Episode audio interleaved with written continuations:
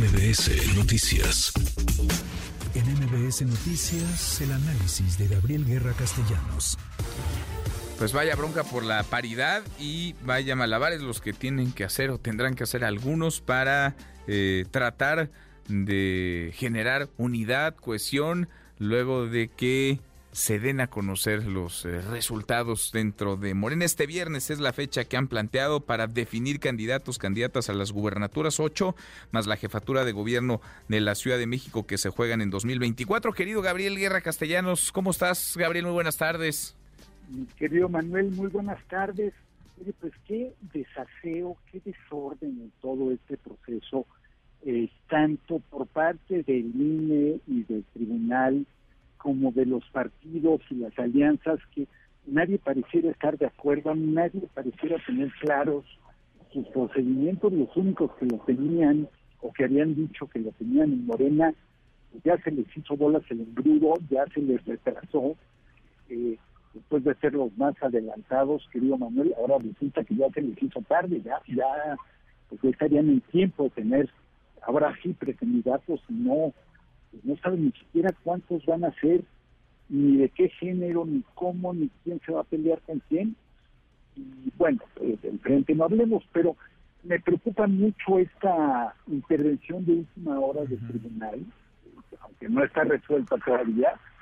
pero bueno, no puede ser que al 5 para la hora estemos todavía discutiendo una cuestión tan importante, tan relevante, y que además no fue ninguna sorpresa ni Oye, viene, sí, bien, viene esto de una, pues de una queja, ¿no? De, de Movimiento Ciudadano que entiendo impugnó esta decisión del INE que algunos han calificado de excesiva, es decir, va a ser pues retador, por decirlo menos, que se explique o que se justifique cómo en algunas entidades habrá, digamos, un candidato que tenga mayor intención de voto, que tenga o que concentre mayores simpatías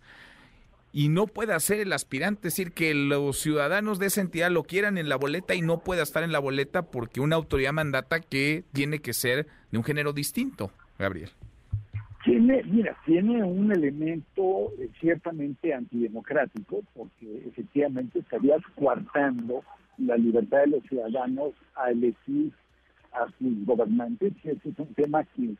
yo no sé si incluso más le correspondería a la Suprema Constitución, pero eh, Manuel, creo que eh, también al mismo tiempo hay que, hay que entender que los derechos de las minorías o los derechos de, en este caso, las mujeres no son minoría, pero eh, pues quienes han estado históricamente marginados o discriminados, casi nunca se ganan eh, por la buena, es decir, casi siempre tienen que venir de una imposición, ya sea el Poder Judicial, del Poder Ejecutivo, eh,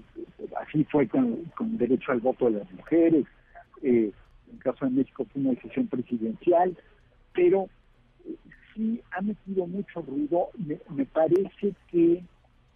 siendo un tema tan importante se tenía que haber planteado con más tiempo, también para para permitir que los partidos placearan a sus candidatas. Y lo que es un hecho es que a todos les agarró esto con los dedos en la puerta. Y lo de Yucatán, bueno, si el propio INE no sabe cómo están las reglas en los estados, estamos verdaderamente frente a un problema. Manuel, yo no sé qué me preocupa más, si la intervención del tribunal, la evidente falta de previsión del INE, o también por los partidos que pues si ya sabes que tener una medida estés o no de acuerdo con ella, y que pues te preparas por lo menos, pues, sabes que se van a verificar, pues por lo menos le das una señorita de coche. Sí, sí, sí. Aquí lo que llama la atención, a ver, hablemos de, lo decías muy bien, eh, las mujeres, digamos, han ido ganando espacios, cada vez tiene más presencia y qué bueno, pienso en las dos, pues, eh, virtuales candidatas a la presidencia. A ninguna les regalaron la candidatura. Es decir, Claudia Sheinbaum ganó y por doble dígito dentro de la 4T y Xochitl Gálvez más o menos igual en el frente. Son dos mujeres eh, que con su trabajo, disciplina, empeño, inteligencia, la característica y el adjetivo que queramos utilizar, se hicieron de la candidatura. El asunto acá es que, pues, em, parece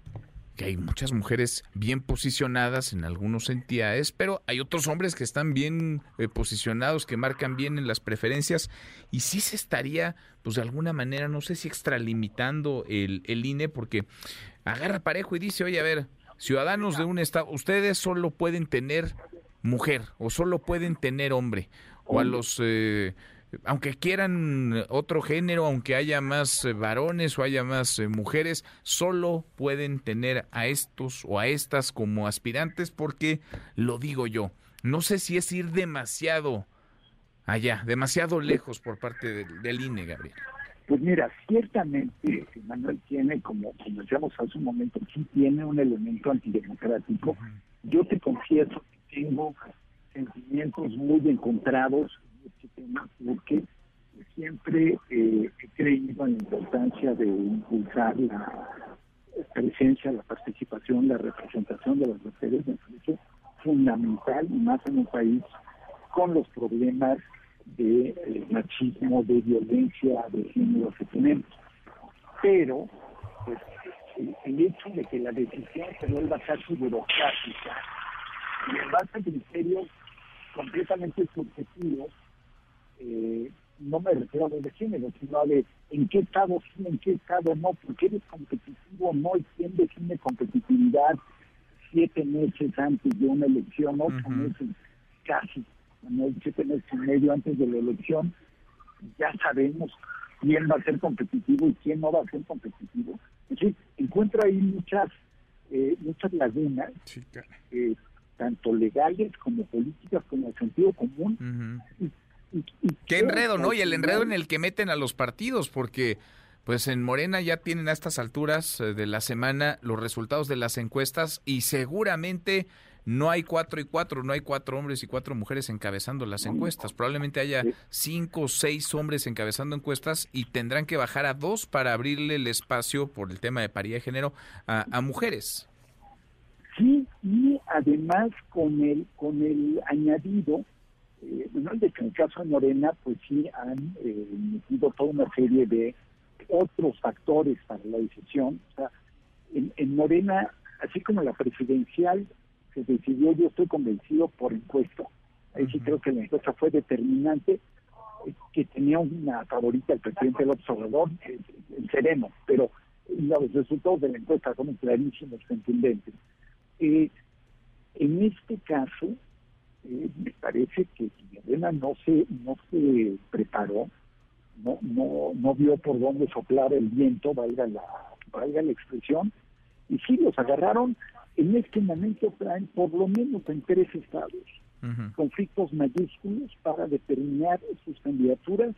y para ver si van a poder competir igual de bien o no. Creo que la Ciudad de México no, curiosamente, en la Ciudad de México creo que los dos eh, aspirantes, él y la aspirante principal de Morena,